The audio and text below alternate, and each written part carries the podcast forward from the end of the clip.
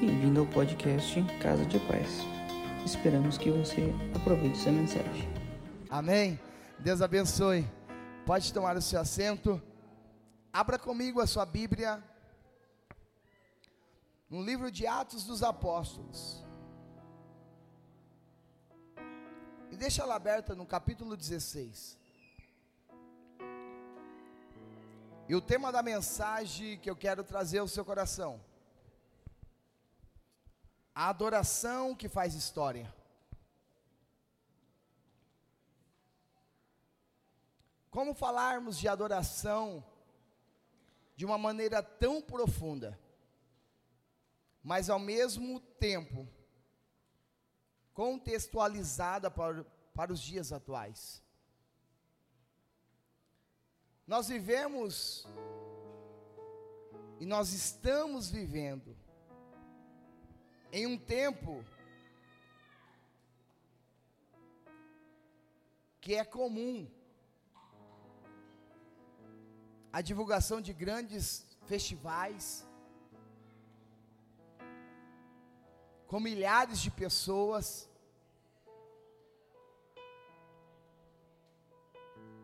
estádios eles superlotam e eles demonstram, demonstram toda a sua intensidade. E se um simples festival, uma festa, em um estádio, em locais que aglomera pessoas, a gente vê tanta intensidade, a gente vê tanto empenho. Eu quero que você imagina como é no céu. Como é essa intensidade lá no céu. Aonde os anjos estão adorando sem parar e dizendo: Santo, Santo, Santo. Nós vivemos três dias de uma apoteose de glória tão grande, que nossa boca só queria dizer glória a Deus, aleluia. E os anjos estão 24 horas por dia, minuto por minuto, segundo por segundo, dizendo: Santo, Santo, Santo. No livro de Isaías, no capítulo 6, do verso 1 ao 3, vai dizer que, no ano que o rei Uzias morreu, eu vi o Senhor assentado, num trono e exaltado, e a aba das suas vestes enchia o templo, e acima dele estavam os serafins, cada um deles tinha seis asas, com duas cobriam o rosto, com duas cobriam os pés, e com duas voavam. E diz o texto, e eles proclamavam uns aos outros: Santo, Santo, Santo é o Senhor dos exércitos, e a terra está cheia da tua glória. Se nós vivemos em uma sociedade onde pessoas vivas estão vivendo intensamente para os seus ídolos, como deve ser o nosso ambiente de adoração? Como deve ser o nosso ambiente de adoração? Em que tal aprendemos mais sobre aqueles que, por causa da sua adoração única, extravagante, estiveram o seu nome escrito na história e se tornaram referência para nós. Mais conhecido do que qualquer cantor famoso, qualquer diva pop, qualquer banda famosa.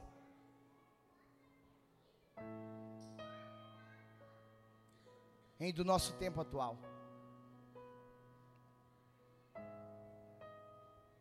Por isso eu pedi para você abrir no livro de Atos. Eu quero que você acompanhe comigo. Seja no seu tablet, seja no seu celular, seja na sua Bíblia. Atos capítulo 16. No verso 23 ou no verso 26.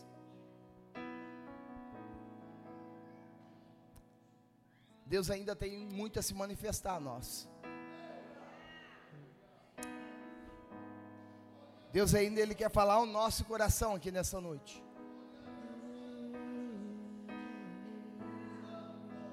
Camando comodoros. Eu quero te convidar a adorar a Ele. Se as pessoas enchem estádio para adorar um homem pecador, e Deus tem te dado a liberdade para adorar um Deus verdadeiro. Aí quando você chega aqui, você fica calado.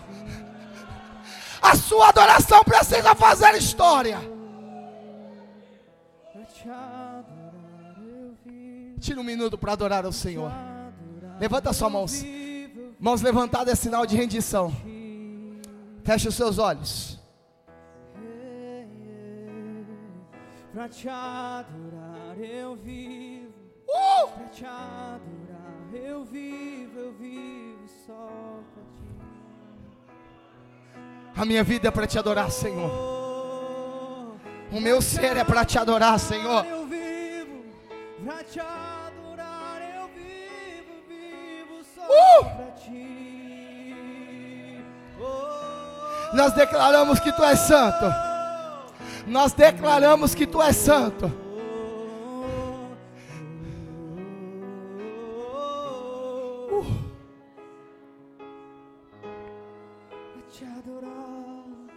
Te adorar, eu vivo.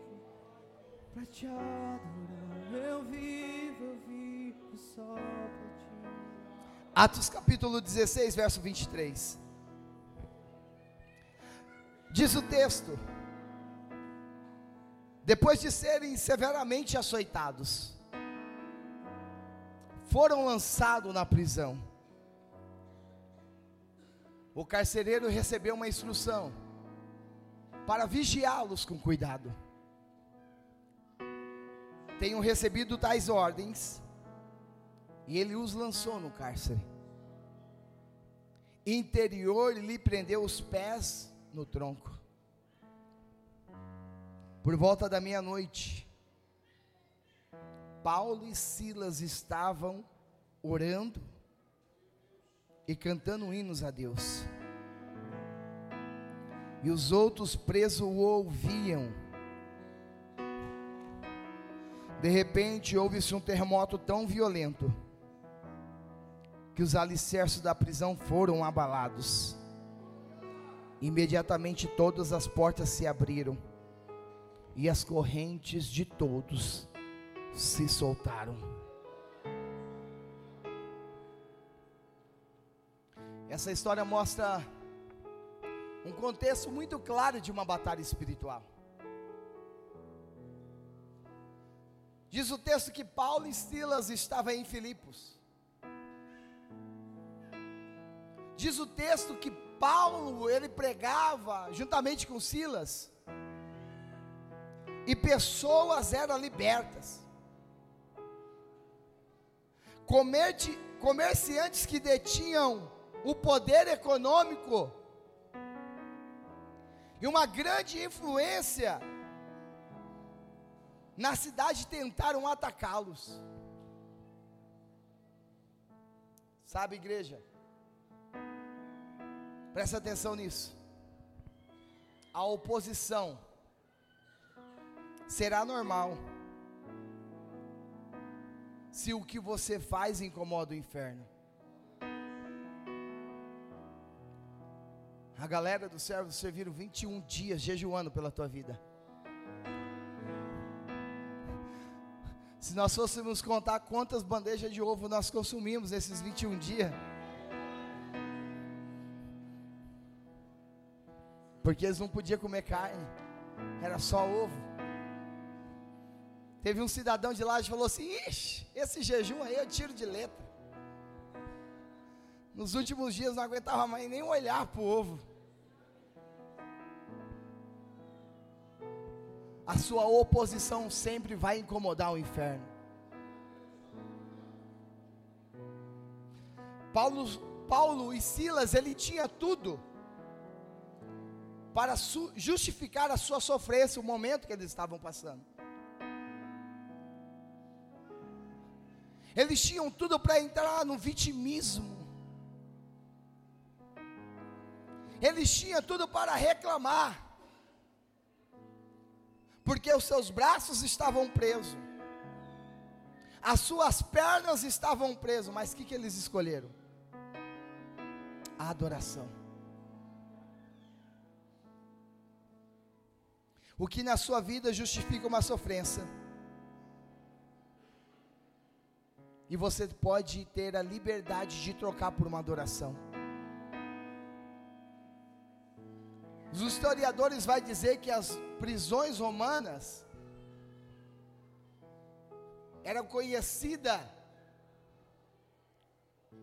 por lugares sombrios, insalubres,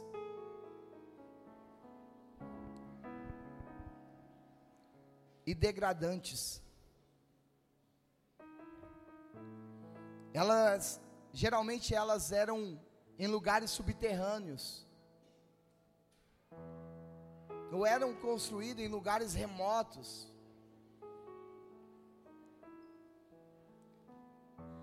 Os historiadores vão dizer que as celas eram pequenas e não tinha energia. Elas eram escuras. e tinha pouca ventilação. E as condições eram insalubres.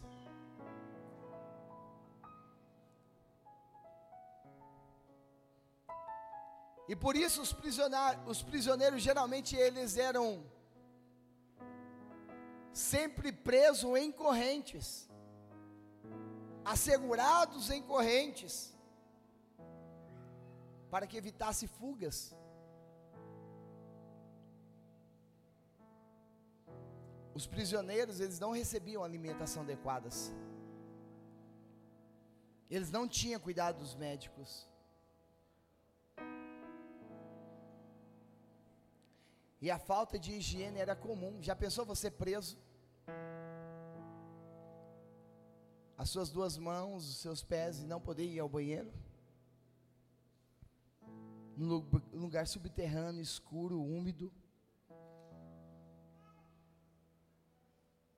cheios de necessidade. Eles estavam sujeitos a tratamento cruel. Eles estavam sujeitos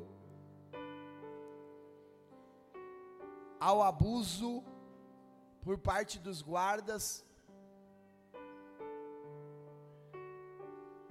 E além disso, as prisões geralmente abrigavam prisioneiros comuns, prisioneiros criminosos, sempre no mesmo local.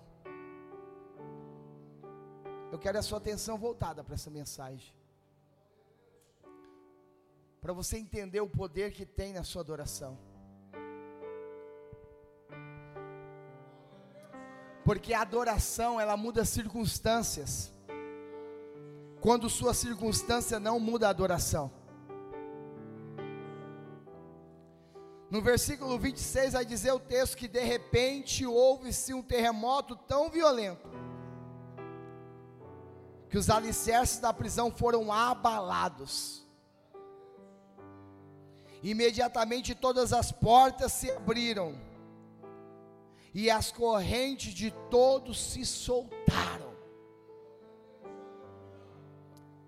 Há um escritor, John Stoff, que vai dizer: a adoração em meio à adversidade revela a verdadeira profundidade da sua fé. A adoração em meio ao caos, em meio às circunstâncias de vida difícil, revela a profundidade da sua fé. John Piper, um escritor muito conhecido, e eu tenho um livro dele. Ele vai dizer a seguinte maneira: a fé que enfrenta a adversidade com alegria é uma fé que testemunha a presença de Deus em todas as circunstâncias, em todas as situações. A fé, a fé que enfrenta a adversidade. A fé que enfrenta a adversidade com alegria é a fé que testemunha a presença de Deus. Independente das circunstâncias que você está passando, independente do caminho que a sua família está trilhando, a sua fé vai revelar a grandeza do Senhor sobre a tua vida.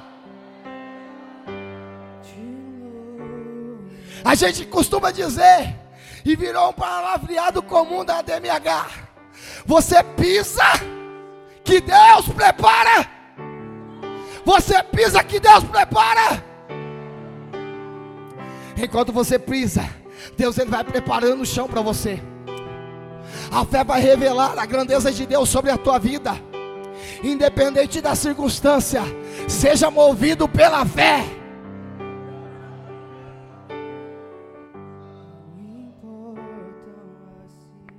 Condições de Paulo e Silas. Injusta. Há uma oposição espiritual na vida desses homens. Condição de humilhação, risco de vida, eles estavam no limite do sofrimento.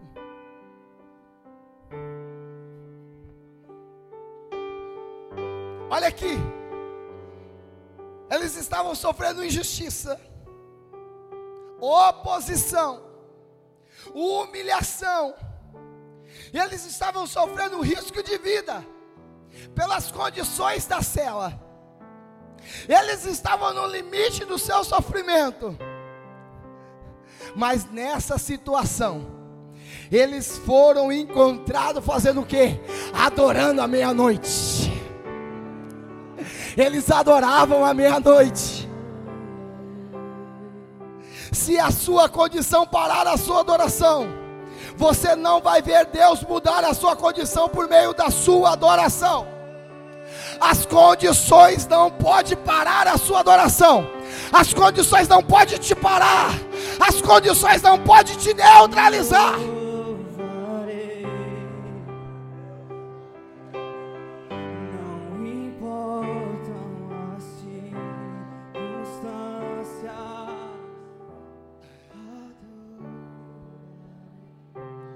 Primeiro filho, eu recebo a notícia.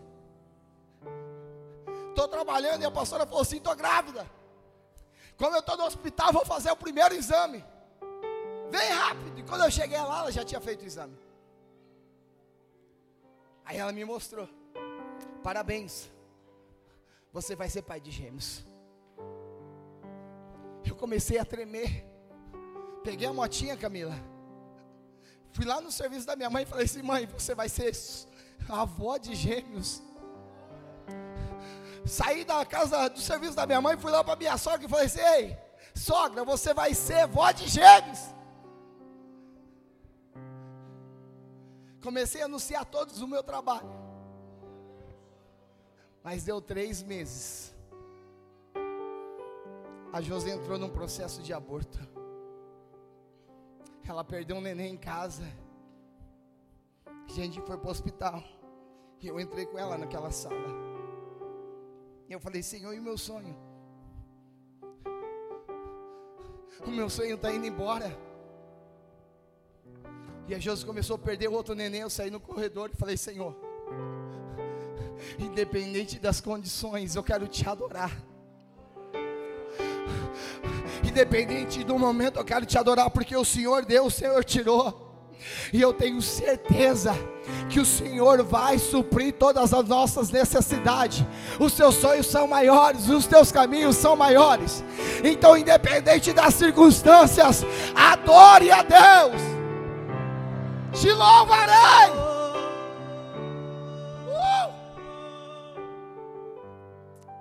Caramandorobostokai. Seis meses de casado. Eu vindo do serviço. Eu sofro um acidente. Eu vou para o hospital. E quando eu chego no hospital, os médicos falam assim: vamos amputar a perna dele. Muitas pessoas viram minha perna hoje e falaram assim: mas o que, que é isso aí, pastor? Vamos amputar a perna dele. E eu falei: sim. Chama meu pai. Eu já estava tendo centro cirúrgico. O meu pai chegou, me chamou, me levaram a maca na janela do centro cirúrgico. Ele estendeu a minha mão. Ele falou assim: Meu filho é missionário, Senhor, cuida dele. E eu entrei para dentro. Diante daquele sofrimento, Deus trouxe uma promessa na minha vida de 2004. Quando Deus usou o porteiro de um prédio, Ele colocou a mão na minha cabeça e falou assim: Tu és profeta. Tu és missionário e você vai pisar a planta dos teus pés em muitos lugares. Aquilo ativou uma fé no meu coração e eu disse assim: médico, você não vai amputar a minha perna. Eu tenho promessa de Deus. Chamaram a vascular, chamaram o ortopedista. E eu falei: médico, não amputa. Eu tenho promessa. Ele falou: Roberto, você está insistindo tanto, mas não tem o que fazer não tem mais artéria, só perna, só resta uma. Eu falei assim: eu conheço um Deus do milagre. Me mandaram para o quarto. Era domingo, seis horas da tarde. A pastora veio fazer curativo em mim. Quando ela tirou aquela bota de algodão, a minha perna voltou a circular. Eu tenho 3 centímetros de diferença na perna. Meu tornozelo não tem tendão. Eu só tenho dois tendão que sustentam o pé e o tendão de Aquiles. Eu só tenho uma artéria que sustenta o meu pé. Mas eu pulo. Eu adoro, porque ele é fiel para cumprir. Então, diante das circunstâncias, adore ao Senhor.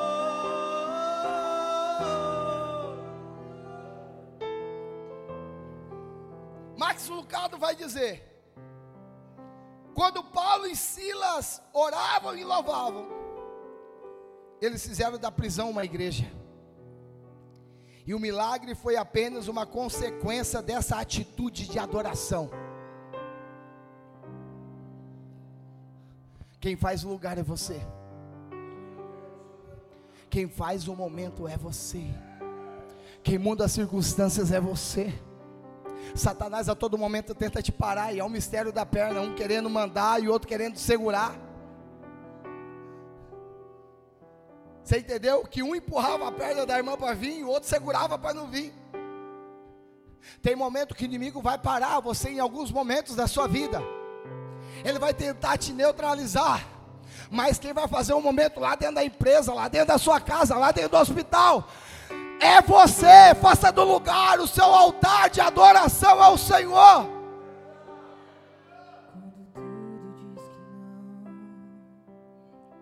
Escolhe adorar e nunca fugir. Tem pessoas que preferem fugir, tem outros que preferem adorar. Vai dizer que o carcereiro, o carcereiro no verso 27 e 28, ele acordou e ele viu a porta aberta das prisão. Ele desembaiou a sua espada, querendo tirar a sua vida, porque ele perdeu os presos, os presos que estavam em destaque naquela cidade,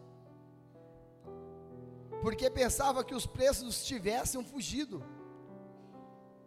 Mas Paulo e Silas gritou, Paulo gritou: Não faça isso estamos todos aqui. Não se trata de escapismo. Quem adora sempre terá as mesmas histórias para contar. Você não entendeu? Deus não te chamou para fugir. Deus não te chamou para você escapar. Deus te chamou para adorar em meio à diversidade. Deus te chamou para fazer a diferença em meio à adversidade. O carcereiro pediu luz. E entrou correndo e trêmulo, prostrou-se diante de Paulo e Silas. Então levou-os para fora e perguntou: Senhores, o que eu devo fazer para ser salvo? E eles responderam: Crê no Senhor Jesus Cristo, e serão salvos você e a tua casa. E diz o texto que Paulo e Silas pregaram a palavra de Deus, e ele e toda a sua casa foram salvos. A escolha de colocá-los na prisão interior, em um lugar pior, tinha sido do carcereiro. Humilhação e abusos era muito natural entre os carcereiros. Paulo e Silas escolheram a graça ao invés de vingança. Quem tem adoração como estilo de vida, ele não reage às ofensas, ele não reage às violências, antes reescreve histórias com a graça. Quem tem adoração como estilo de vida, ele não vai vingar, ele não vai revalidar, mas antes ele tem a graça e ele vive perdoando. Eu libero perdão pela tua vida, porque a graça do Senhor me sustenta.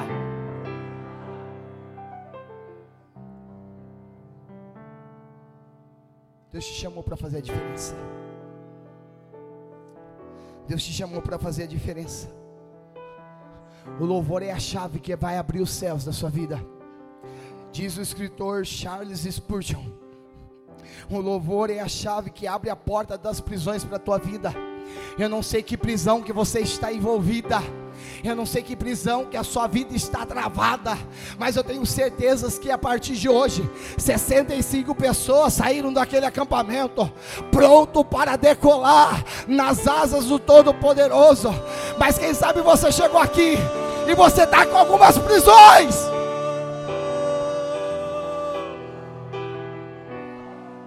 Se coloca de pé.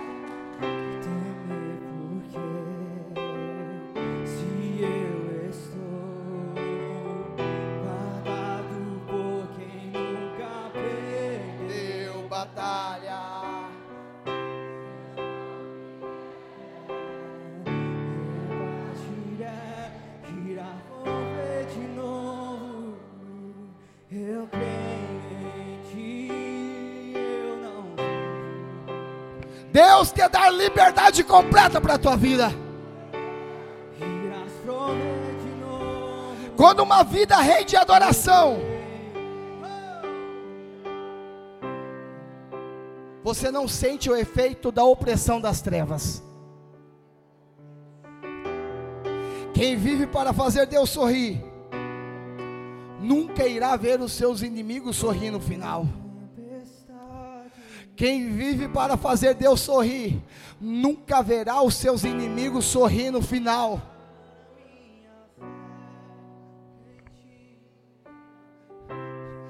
Eu já posso ver cadeias caindo por terra aqui hoje através da tua adoração. Eu já vejo cadeias caindo por terra através da tua adoração. Eu quero te convidar a sair do seu lugar e vir aqui à frente. Você vai adorar a Deus comigo. Cadeias cairão por terra. Cadeias cairão por terra.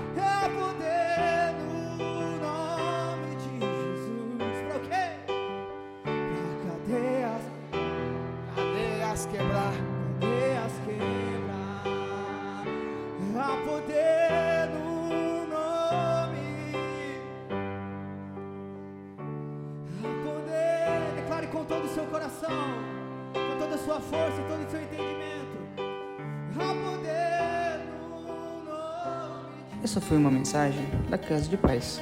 Para você ficar por dentro de tudo que está rolando, siga nossas redes sociais.